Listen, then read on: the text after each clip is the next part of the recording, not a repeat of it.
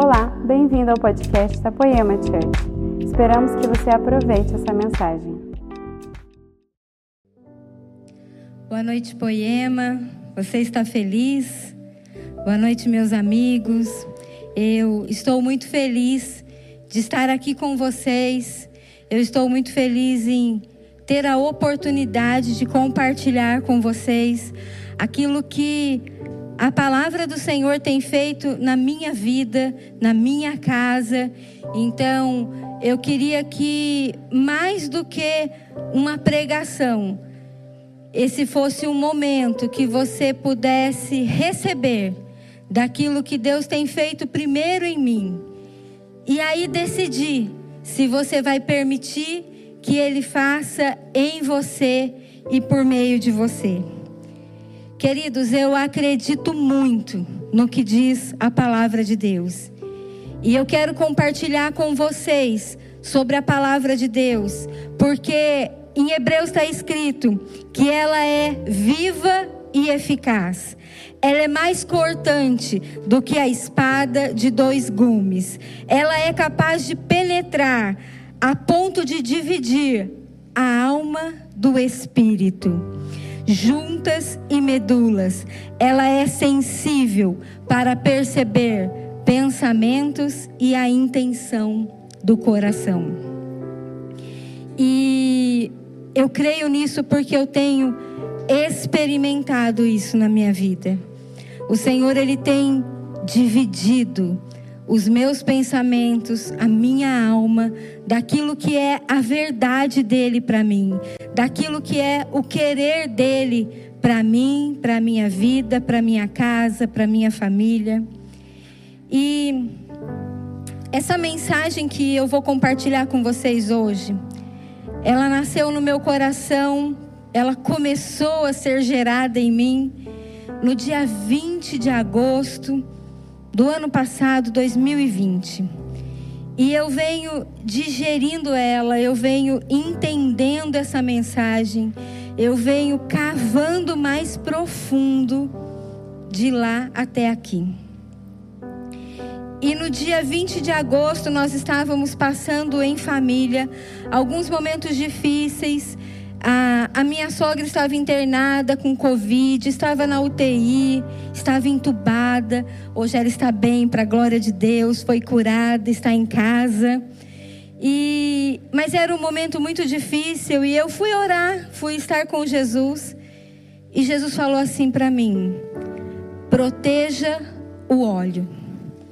E esse é o tema da mensagem que eu quero dividir com vocês nessa noite. Proteja o óleo. E queridos, essa voz, ela trouxe um temor tão grande dentro de mim, porque se o Espírito Santo me constrangeu a proteger o óleo, isso significa que nós podemos perder. É possível perdermos o óleo. E o óleo significa, para você que não sabe, a unção, a presença de Deus na nossa vida. E eu poderia perder qualquer coisa, menos a presença de Deus. Eu estou disposta a entregar qualquer coisa para que eu não perca a presença de Deus. Então, eu fui procurar na palavra, eu fui pesquisar, eu fui ler tudo que ela dizia a respeito de óleo, a respeito da unção, a respeito da presença de Deus. E eu me deparei com um texto que das dez virgens, está em Mateus 25, e eu queria ler para vocês. Mateus 25 fala sobre as dez virgens. E para alguns esse texto é bem conhecido, as cinco prudentes, as cinco imprudentes. E diz assim: O reino dos céus é semelhante a dez virgens que, tomando as suas lâmpadas, saíram ao encontro do esposo. Cinco delas eram prudentes e cinco loucas. Mas as prudentes levaram azeite em suas vasilhas junto com as lâmpadas. E tardando o esposo, toscanejaram, todas adormeceram. Mas à meia-noite ouviu-se um clamor. Aí vem o noivo, sai-lhe correndo ao encontro. Então todas aquelas virgens se levantaram, prepararam as suas lâmpadas, e as loucas disseram às prudentes: Dai-nos do vosso azeite, porque a nossa lâmpada se apagou. Mas as prudentes lhe responderam, dizendo: Não seja caso que nos falte a nós e a vós. E diante aos que vendem e comprai para vós o azeite. E aí o próximo verso diz assim: E tendo ido elas comprá-lo, chegou o esposo, e elas estavam despreparadas. Aquelas que estavam preparadas entraram com ele para bodas e fechou-se a porta. Depois chegaram também as outras virgens, dizendo: Senhor, Senhor, abre-nos a porta. E ele lhe respondeu: Em verdade vos digo que não vos conheço. E essa passagem tocou muito o meu coração, porque virgem, nesse texto, representa a igreja, representa eu e você, a noiva de Jesus. E quando diz que as dez virgens estavam à espera do noivo, à espera do esposo, não está dizendo que eram cinco virgens e cinco prostitutas ou cinco pessoas qualquer. Eram dez virgens. Eram de, todas elas, todas elas representavam a pureza, elas estavam ali, elas cumpriam o protocolo, elas se mantinham em santidade, todas se guardavam. Porém, cinco delas eram imprudentes. E eu orei e eu falei, Jesus, que eu não me ache no meio das imprudentes. Eu quero ser daquela que protege o óleo. Eu quero ser daquela que carrega um reservatório de óleo. Se caso acabar, eu tenho mais. Eu não quero ser aquela, Senhor, imprudentes que acabou o óleo e elas não tinham mais. E eu comecei a cavar. E outra coisa que me chamou muita atenção é que todas adormeceram. E, e eu me vi muito nessa passagem, porque em alguns momentos da nossa caminhada, em alguns momentos da nossa espera por Jesus, do nosso noivo, às vezes eu fico cansada, e talvez você também. E esse cansaço nos leva muitas vezes a adormecer. Eu não sei o que você tem esperado. Eu não sei se você tem esperado uma cura, uma porta de emprego, algo que se resolva, um milagre. Eu não sei o que você tem esperado, mas eu sei que essa espera pode cansar. Eu sei que essa espera pode gerar sentimentos como: ninguém se lembra de mim, eu não vou conseguir, não vai dar certo. E muitas vezes eu me peguei pensando algo parecido. Não vai dar certo, eu não vou dar conta, não é para mim.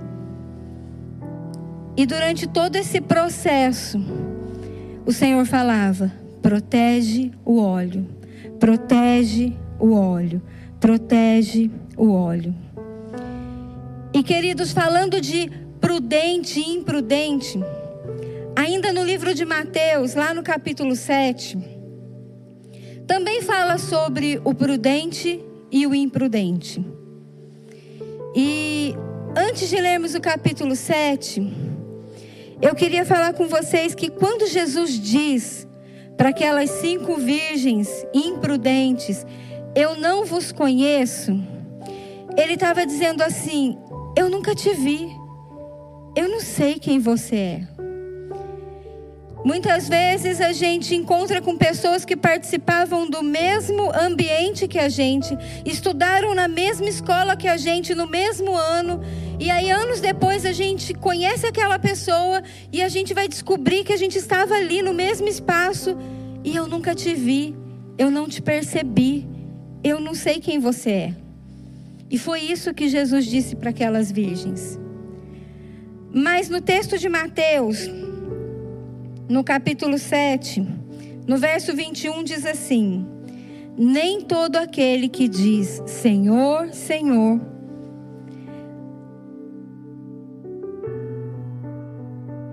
achei, havia perdido. Nem todo aquele que diz Senhor, Senhor, entrará no reino dos céus, mas aquele que faz a vontade do meu Pai que estás no céu. Uau! Eu falei, Jesus, eu te chamo Senhor, Senhor, mas será que eu estou fazendo a Sua vontade? Ou será que eu tenho tentado fazer a minha vontade? Será que eu tenho tentado satisfazer a minha alma, os desejos do meu coração? E o texto continua dizendo assim: Muitos me dirão naquele dia: Senhor, não profetizamos nós em teu nome? E em teu nome não expulsamos demônios, e em teu nome não fizemos muitas maravilhas. Então lhes direi abertamente: Nunca vos conheci. Apartai-vos de mim, vós que praticais a iniquidade. Uau! Nunca vos conheci. Mas quando nós buscamos a tradução desse texto, dessa palavra, não vos conheci no grego, ela é diferente daquela palavra das dez virgens, que diz assim: Eu nunca te vi, eu não sei quem você é. Mas aqui diz assim: Eu não tive intimidade com você. Esse não vos conheci é o mesmo vos conheci de lá de Gênesis, quando diz assim: E Adão conheceu Eva, e eles geraram Caim e Abel. É o conhecer da intimidade. É um conhecer além de um momento de ter visto, mas é de caminhar junto, é de ter intimidade, é de entrar para dentro do quarto no secreto e caminhar com Ele e receber do céu as instruções para a nossa vida. E o texto continua dizendo assim: Todo aquele, pois, que escuta as minhas palavras e as praticam, assemelham-se ao homem prudente que edificou a casa sobre a rocha, desceu a chuva, as correntes, os rios, assopraram-se os ventos Combateram aquela casa e ela não caiu, porque estava edificada sobre a rocha. E aquele que ouve essas minhas palavras e não cumpre, compar, compará-lo-ei ao homem insensato, imprudente, que edificou a sua casa sobre a areia. Desceu a chuva, as correntes dos rios, assopraram o vento, combateram aquela casa e ela caiu. E grande foi a sua queda. Uau! Sabe, queridos, é tempo de nós nos tornarmos conhecidos de Deus.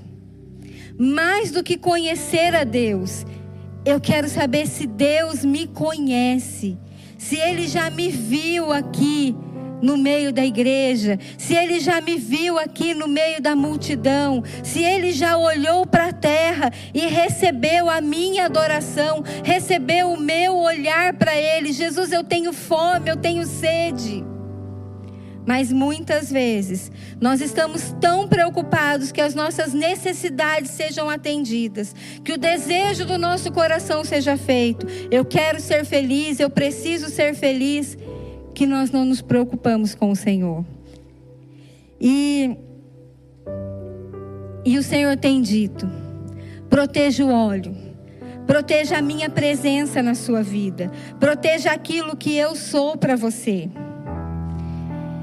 Esse texto, assim como na palavra das dez virgens, também compara o prudente e o imprudente. Jesus usa as mesmas palavras, o prudente e o imprudente.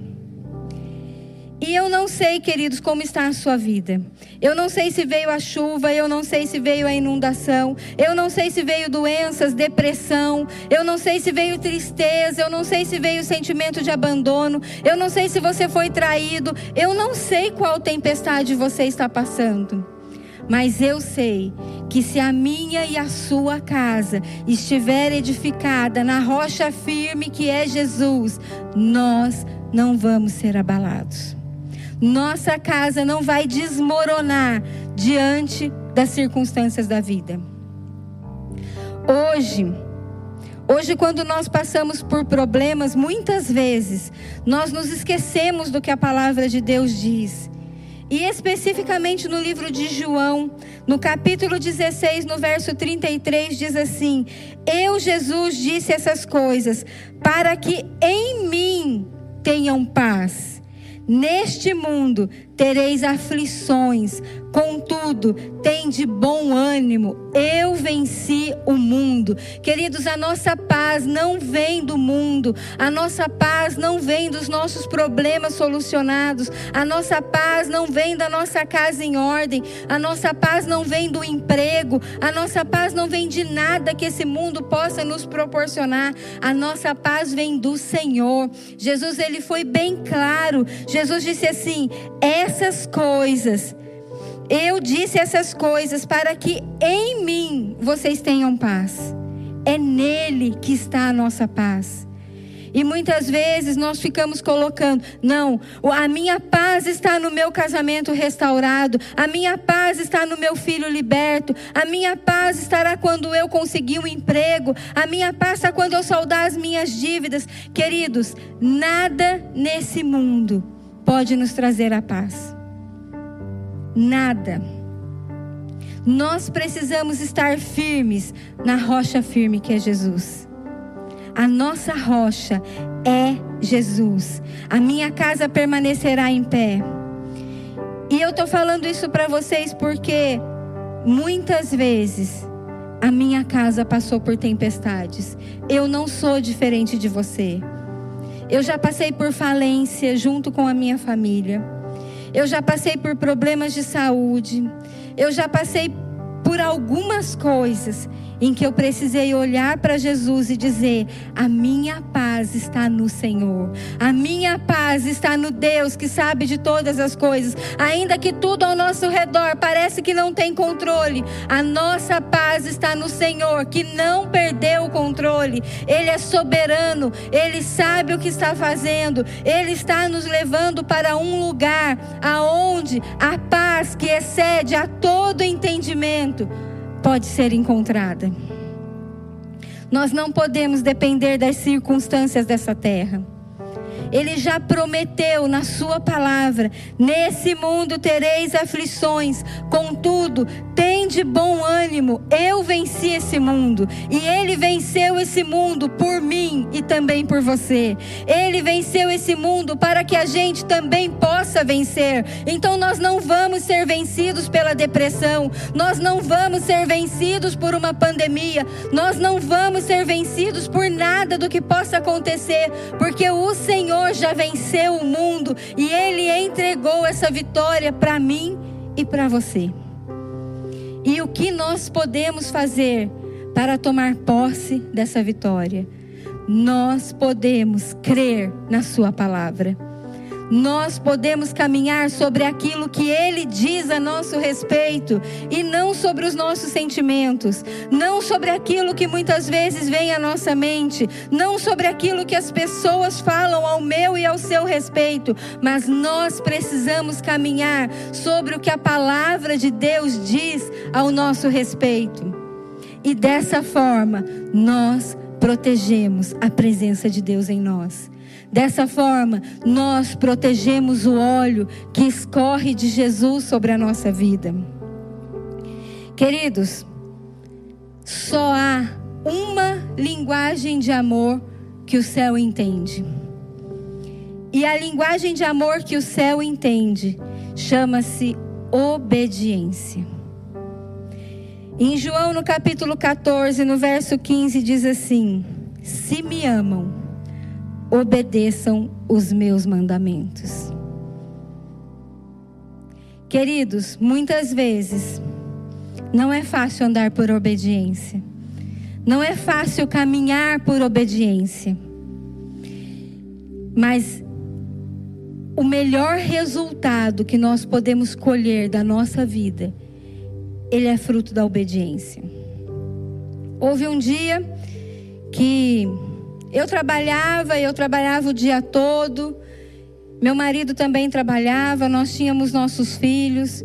Eles ficavam ora com os avós, ora na escolinha.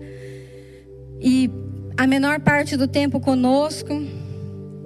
E então Jesus pediu o meu trabalho. Jesus falou: Cris, eu quero que você pare, pare de trabalhar e vá cuidar dos seus filhos. Jesus não me disse assim que eu nunca mais iria trabalhar na vida, mas Jesus me disse que naquele tempo, naquela estação, eu precisava ficar em casa e me dedicar aos meus filhos. E não foi fácil obedecer essa palavra. Não foi fácil, não foi fácil eu olhar para Jesus e, e entender que essa palavra vinha dele para mim. Eu falava, não é possível. Como assim parar de trabalhar? Gente, eu amava meu trabalho. Eu me dedicava a ele. E muitas vezes eu chorei. Muitas vezes o meu marido me ouviu dizer assim: Eu não gosto de ficar em casa, eu não gosto de ser do lar, eu não gosto de lavar, passar, cozinhar, eu não gosto. E, gente, eu trabalhando fora, eu podia me dar o luxo de ter alguém que fizesse esse trabalho para mim. Mas um dia eu me dobrei diante de Jesus e eu falei: Jesus, eu não quero caminhar por aquilo que eu gosto ou por aquilo que eu não gosto. Eu quero fazer a Sua vontade. Então, por favor, muda o meu coração. Por favor, Jesus, coloca amor em mim. E eu passei a amar a minha casa. Eu comecei a querer decorar, a querer arrumar. E, e eu olho para um lugar, eu quero mudar a cortina. E, e eu quero pôr uma almofada nova. E, e eu amo cozinhar. Eu começo a fazer a comida e, e todo mundo fala: Uau, nossa, que comida gostosa. Para mim nem é tanto. Mas Jesus mudou o meu coração quando eu decidi que eu queria obedecer. E então Jesus mudou a minha esperança, Jesus mudou o meu olhar a respeito das coisas. Eu falei: não, se eu vou viver essa estação, eu vou me dedicar a ela. Eu não vou ficar sofrendo porque eu tenho que viver essa estação, mas eu quero ser feliz nessa estação, porque a minha felicidade precisa estar em fazer a vontade do Senhor e não a minha. Mas muitas vezes a gente se esquece. A gente se esquece daquilo que diz a palavra. A gente se esquece daquilo que Deus fala ao meu respeito e ao seu respeito. E nessa noite eu quero te encorajar. Te encorajar a deixar de lado tudo aquilo que você tem ouvido, seja das pessoas ao seu redor, seja da sua mente, e que você possa olhar ao que Jesus diz a seu respeito. Jesus diz ao seu respeito que você não está sozinho, você não está na solidão, porque Ele está contigo todos os dias. Essa é uma promessa dele. Eu vou para o Pai, mas eu enviarei o meu Espírito Santo e Ele estará contigo todos os dias até a consumação dos séculos. E essa é uma promessa do Senhor para minha e para sua vida. Então, baseada nessa palavra, eu repreendo todo sentimento de solidão, todo sentimento de depressão. E eu declaro que Deus se importa com você. Deus se importa com o que você está sentindo. Deus se importa com o que você está passando. E você não está sozinho. Eu não estou sozinho. No livro de Romanos, no capítulo 5, a partir do verso 3 nos dá uma receitinha de esperança. Sabe, eu tenho escutado muitas pessoas dizerem assim: Cris, eu perdi a esperança. Cris, eu não acredito mais. Eu acho que não vai dar certo, não é para mim. Deus, ele é tudo isso, mas para mim não. E eu quero dizer para você que isso é para você. Mas existe um caminho que nós precisamos caminhar, nós precisamos percorrer para que essa esperança seja uma verdade na nossa vida, para que ela seja renovada dia após dia. E em Romanos, no capítulo 5, a partir do verso 3, diz assim: Mas também gloriamos nas próprias tribulações, na minha e na sua. Porque a tribulação produz perseverança, e a perseverança produz experiência, e a experiência produz esperança. Não há esperança se nós não percorremos esse caminho. É a partir das nossas experiências, é a partir do momento que nós somos experimentados por Jesus, que a esperança é brotada em nós. E a gente olha para trás e fala: Uau, eu passei por aquilo, eu venci aquela situação. Então com Jesus eu posso. Então a nossa esperança é renovada em Jesus, porque a gente percebe que deu certo. Mas nós precisamos percorrer esse caminho.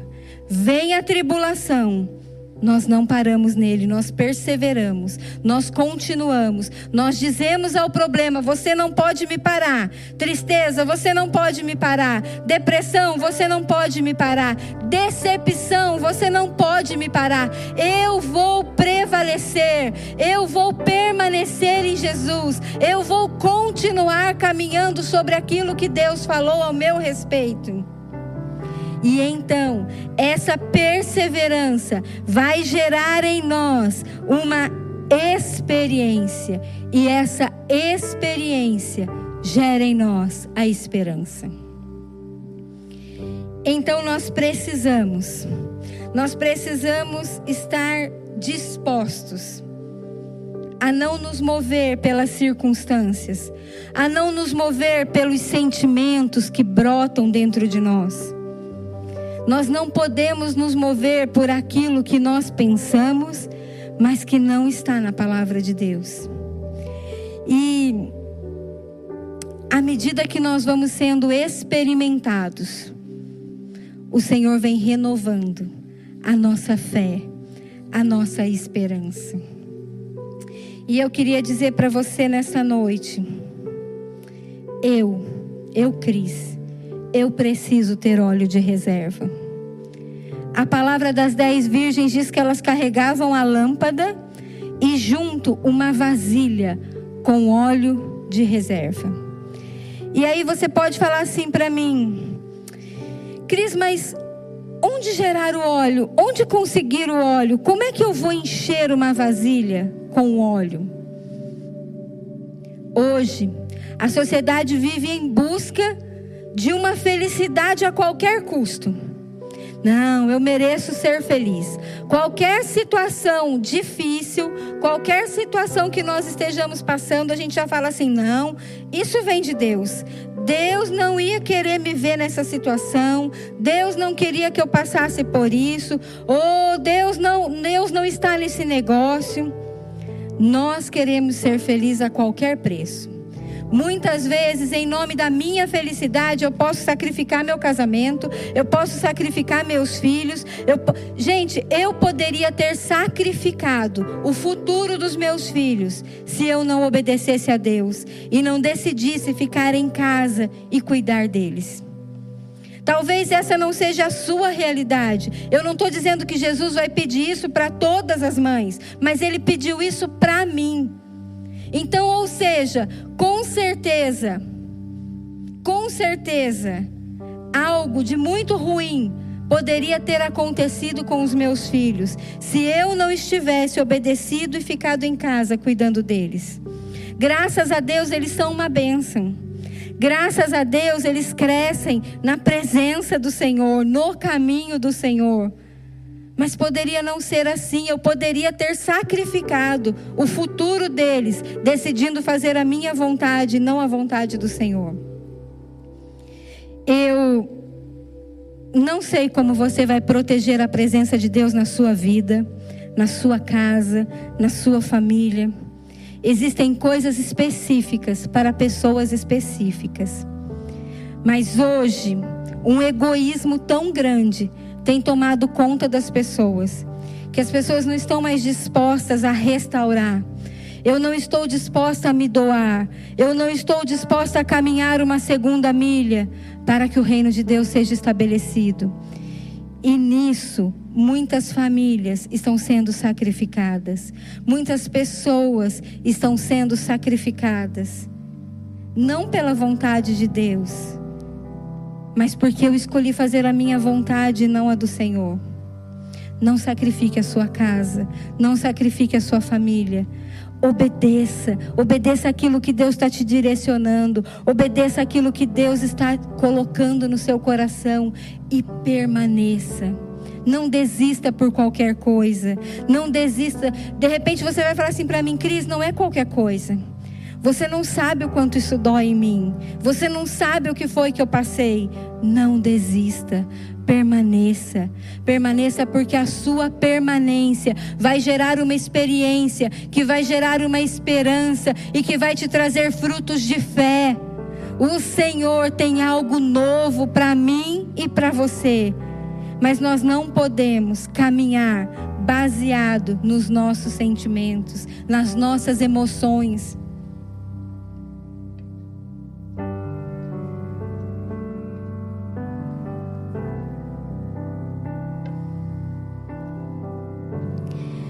Sabe, queridos, no livro de Marcos, no capítulo 14, diz que Jesus foi ao Getsemane.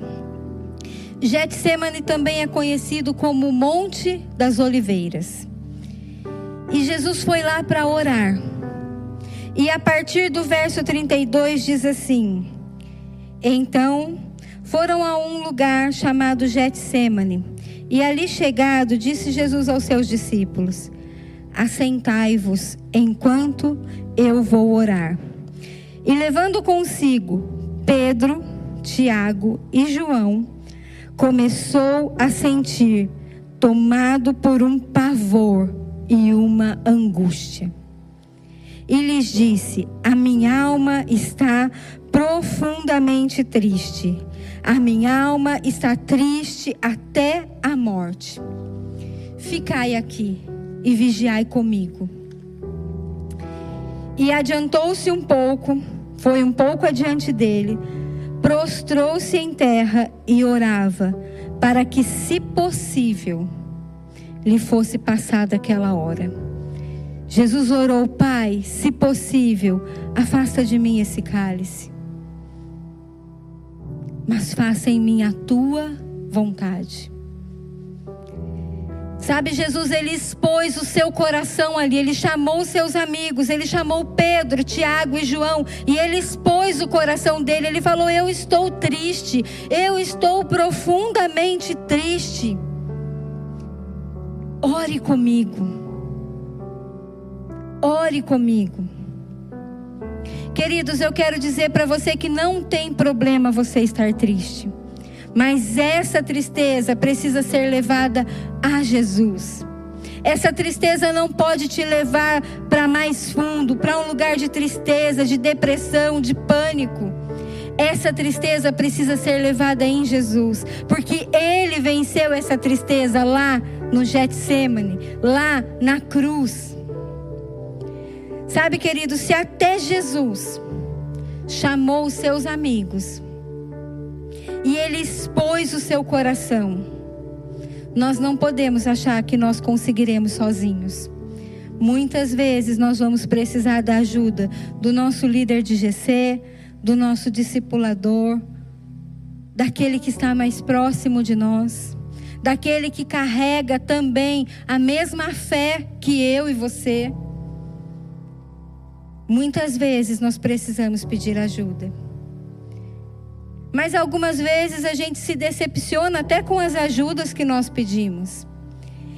E sabe, eu gosto da versão de Lucas, né? Nós lemos a versão que Marcos contou dessa história. Mas Lucas, quando Lucas diz a respeito do mesmo texto, Lucas ele é mais detalhista. E Lucas diz assim: Jesus foi ao Monte das Oliveiras, ao Getsemane, para orar como de costume. E sabe o que isso significa? Jesus não foi ali só porque ele estava passando por um momento de tristeza. Jesus foi ali como de costume. Lembra quando nós lemos na passagem das dez virgens: Eu não vos conheço, eu nunca te vi por aqui. Deus estava acostumado a ver Jesus naquele lugar. E se você não tem o hábito de buscar Jesus na sua casa, de ter momentos de adoração, de ter momentos de entrega para Ele no seu lugar secreto, eu te convido a buscar por Jesus. Eu te convido a estar constantemente orando ao Senhor. Você precisa ser conhecido, conhecido por Jesus, conhecido. Você precisa ser conhecido por você frequentar aquele lugar de oração. Lucas diz: Jesus foi ao Monte das Oliveiras como de costume. Eu não sei o que você tem passado mas existe um lugar aonde Deus te encontra. Existe um lugar aonde Deus pode te dar direções e palavras de vida. E queridos, atente-se. A espera pode ser cansativa. As dez virgens se cansaram. Não foram só as virgens insensatas que se cansaram durante o processo. As dez se cansaram. Aquelas que tinham óleo também dormiram. Aquelas que carregavam o azeite também dormiram. E quando nós lemos essa passagem de Getsemane, no verso 37 de Marcos, diz assim: Jesus voltou ao encontro dos seus amigos e ele os encontrou dormindo. Aí no verso 40, Jesus acordou eles: Ei, por favor, vigia comigo, estou angustiado, triste. Voltou ao monte para orar. No verso 40, quando Jesus volta pela segunda vez, os discípulos estavam dormindo. E aí Jesus os acorda novamente, volta ao monte, ora mais um pouco, e quando ele desce pela terceira vez, os discípulos estavam dormindo. Então Jesus olha para eles e diz: Basta, chegou a hora. Ei, queridos, nós estamos aí, ó, quase no basta. Ei, o noivo vem. As dez virgens, elas acordaram num susto. Ei, o noivo vem. E nesse texto do Getsemane, Jesus diz: Ei, basta, chegou a hora. Nós estamos prestes a nos encontrar com o nosso noivo. E ainda que nós muitas vezes nos sintamos cansados, muitas vezes o peso, o dia a dia, leve de nós a força, o vigor. Ao sermos acordados, nós precisamos ter azeite. Nós precisamos ter o óleo, nós precisamos ser conhecidos de Deus. Queridos, se Jesus pensasse como nós muitas vezes pensamos, talvez ele não tivesse ido para a cruz. Ele ia dizer: Não, meu pai não quer que eu sofra desse jeito. Não, não, eu não estou feliz assim, eu estou triste nessa situação. Isso não está me fazendo bem, eu estou profundamente agoniado. Mas Jesus não se moveu pelos sentimentos humanos. Jesus olhou para aquilo que a palavra dizia, e a palavra dizia que ele era o Messias e que ele venceria o mundo por mim e por você, e ele perseverou, ele continuou, ele foi até a cruz, e no terceiro dia ele ressuscitou para que eu e você tivéssemos vida nele e não mais nos nossos sentimentos, para que eu e você tivéssemos uma palavra de esperança para caminhar sobre ela e não mais pelas circunstâncias, pelas tribulações ao nosso redor. Jesus nos mostrou que é possível.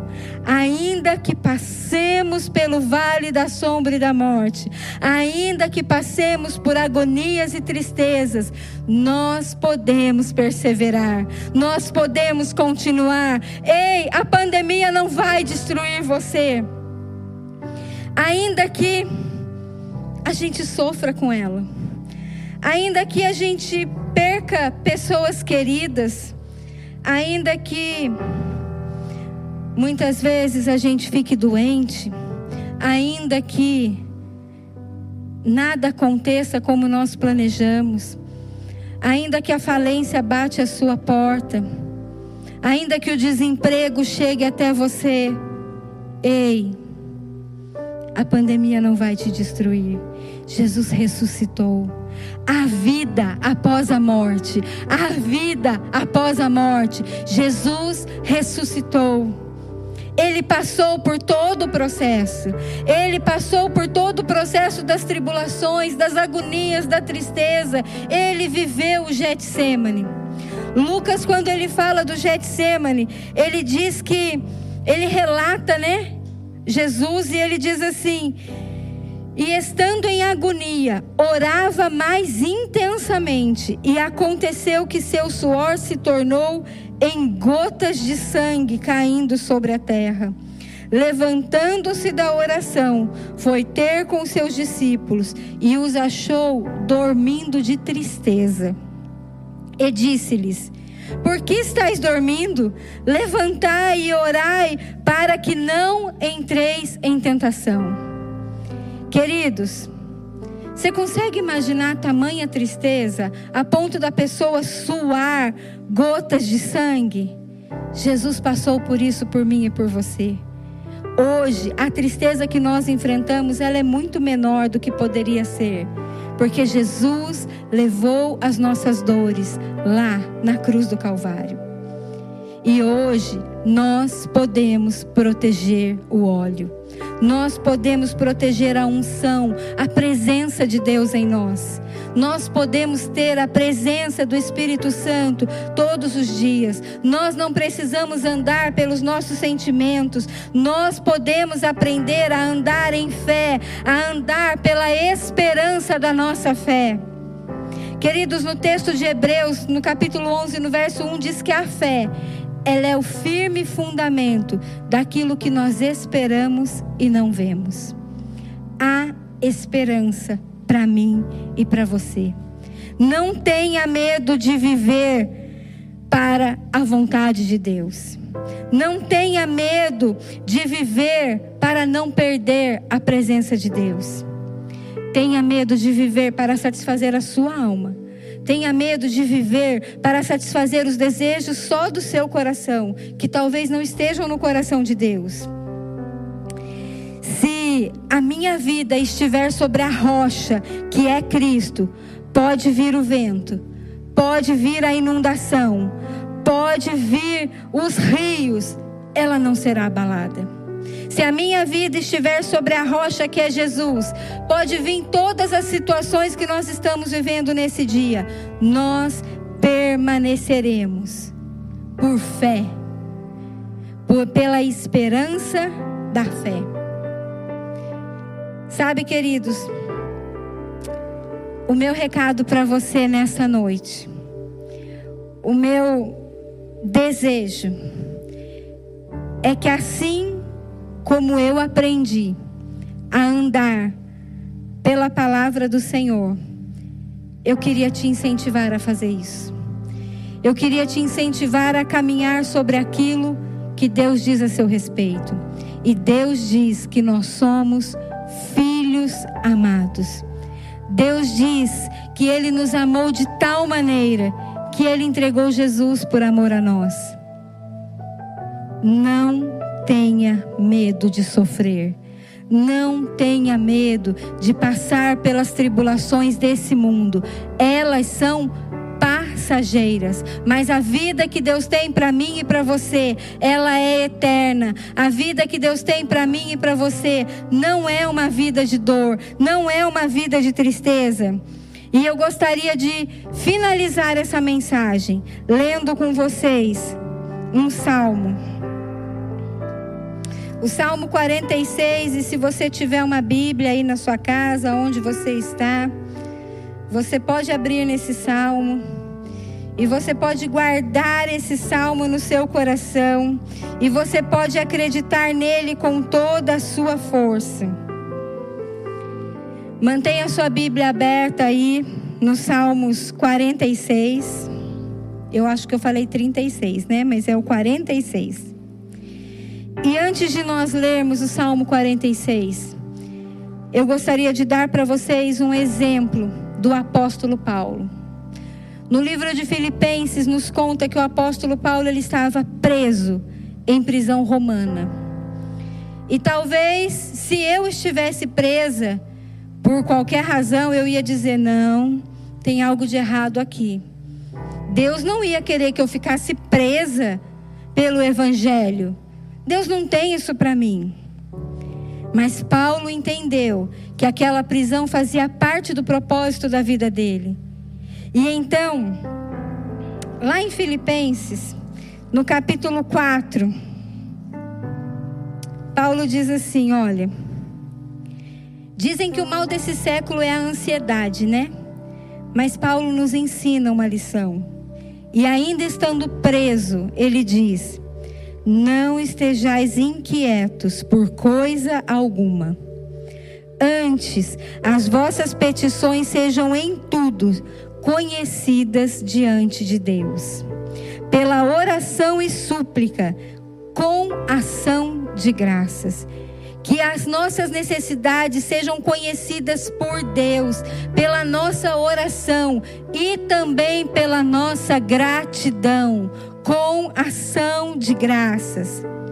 E a paz de Deus, que excede a todo entendimento, guardará o vosso coração e o vosso pensamento em Cristo Jesus. Muitas vezes nós precisamos guardar o nosso pensamento em Cristo Jesus. Queridos, a nossa mente ela é criativa e ela pode criar muitos pensamentos que não vêm de Deus para nossa vida, mas a palavra nos ensina a levarmos a nossa mente cativa a Cristo, guardarmos os nossos pensamentos em Cristo Jesus. E quando ele fala sobre a paz que excede a todo entendimento, ou seja, muitas vezes eu não entendia. Eu estava passando por situações tão difíceis e as pessoas falavam assim: Cris, você está tão calma. E hoje, conhecendo a palavra, eu sei que naquele momento eu estava experimentando a paz, a paz que excede a todo entendimento, a paz que muitas vezes o mundo não entende. Não é que eu não senti tristeza, não é que eu não senti dor, eu passei por todos esses sentimentos, mas eu estava em paz, porque a minha segurança vinha de Cristo. E aí Paulo continua dizendo assim: quanto ao mais, irmãos, o que é verdadeiro, tudo o que é puro, tudo o que é amável, tudo o que é de boa fama, se há alguma virtude, se há algum louvor, nisso pensai. Então, muitas vezes nós precisamos pensar nos nossos pensamentos, sabe? E dizer: Isso que eu estou pensando é verdade? Isso que eu estou pensando é de boa fama? Isso que eu estou pensando, há algum louvor nisso? Não? Então eu não preciso pensar nisso. Paulo nos ensina tudo o que é puro, amável, de boa fama, se há alguma virtude, algum louvor, nisso eu e você precisamos pensar. E eu gostaria de encerrar essa mensagem lendo com vocês o Salmo 46, que é uma promessa do Senhor sobre a nossa vida. E logo após esse salmo, eu quero orar com você. Eu quero orar por você. E o Salmo 46 ele diz assim: Deus é o nosso refúgio e fortaleza, socorro bem presente na angústia Portanto, não teremos ainda que a terra se mude, ainda que os montes se transportem para mares, para o meio dos mares, ainda que as águas rujam e se perturbem, ainda que os montes se abalem pela braveza. Há um rio cujas correntes alegram a cidade de Deus, o santuário das moradas do Altíssimo. Deus está no meio dela, não se abalará. Deus a julgará já ao romper da manhã. Ah, queridos, os gentios se esbravejam, os reinos se movem. Ele levantou a sua voz e a terra derreteu. O Senhor dos exércitos está conosco. Ei, você não está sozinho. O Senhor dos exércitos está conosco. O Deus de Jacó é o nosso refúgio. Vinde, contemplai as obras do Senhor. Que desolações tem feito na terra ele, Ele faz cessar as guerras até o fim, até o fim da terra. Ele quebra o arco, corta a lança, queima carros no fogo. Aquietai-vos, diga ao seu coração: aquietai-vos, aquietai-vos e sabei que eu sou Deus. Serei exaltado entre os gentios, serei exaltado sobre a terra. O Senhor dos exércitos está conosco, o Deus de Jacó, Ele é o nosso refúgio. Que essa seja a certeza do nosso coração que nós não estamos sozinhos no meio dessa tribulação. Nós não estamos sozinhos no meio de tudo que a terra está enfrentando, porque não é o Brasil, nações estão passando por isso. O Senhor é o nosso refúgio, e se nós nos mantermos firmes na Sua palavra, Ele diz, Ele diz: o Senhor dos exércitos está conosco, o Deus de Jacó é o nosso refúgio e a nossa fortaleza. Nós não vamos desfalecer no meio disso tudo. Senhor, Senhor, vem com o teu Espírito Santo, vem com o teu Espírito Santo aqui. Vem com o teu Espírito Santo em cada casa. Vem com o teu Espírito Santo em cada lugar aonde essa palavra está chegando. Senhor, toca a minha mente e o meu coração. Toca a mente e o coração de todos os que estão tendo acesso a essa mensagem, papai. Senhor, fortalece o espírito, fortalece o espírito, dá a eles coragem e ousadia para caminharem sobre a Sua palavra. Nos dá, Senhor, coragem e ousadia de permanecermos, mesmo no dia mau, mesmo diante de sentimentos revoltos dentro de nós, nós precisamos permanecer na tua palavra. Senhor, só há uma forma de protegermos a tua presença em nós, só há uma forma de protegermos o óleo da unção, é permanecendo na tua palavra e naquilo que o Senhor fala a nosso respeito. Senhor, eu decido caminhar por fé. Eu decido caminhar pela Sua palavra. E eu profetizo, Senhor, que cada pessoa que está ouvindo essa oração possa tomar a mesma decisão de caminhar com o Senhor, de caminhar na esperança da fé. Papai, em nome do Senhor Jesus, que o Senhor possa estar começando um processo na vida de cada pessoa, quebrando todas as cadeias da alma, quebrando todo sentimento de tristeza, quebrando toda filosofia e sofisma, e que nós possamos ser cheios do Teu Espírito Santo, nós possamos ser cheios do Teu Espírito Santo, que conduz na tua verdade, na verdade da tua palavra. Senhor, eu declaro cura nos corações, eu declaro vida nova em Jesus, eu declaro que nós não vamos caminhar sobre as nossas emoções e sentimentos, mas nós teremos as nossas emoções, os nossos sentimentos equilibrados em Ti. Senhor, sonda o meu coração esquadrinha o meu coração, veja se há nele algum caminho mau. Rei, tarará, em nome de Jesus, que você seja fortalecido pela palavra da fé, pela esperança em Jesus e que você não pare no processo, que as suas emoções, que os seus sentimentos não te parem, mas que você prevaleça, que você permaneça em Jesus, para a glória do nome dele. Deus te abençoe.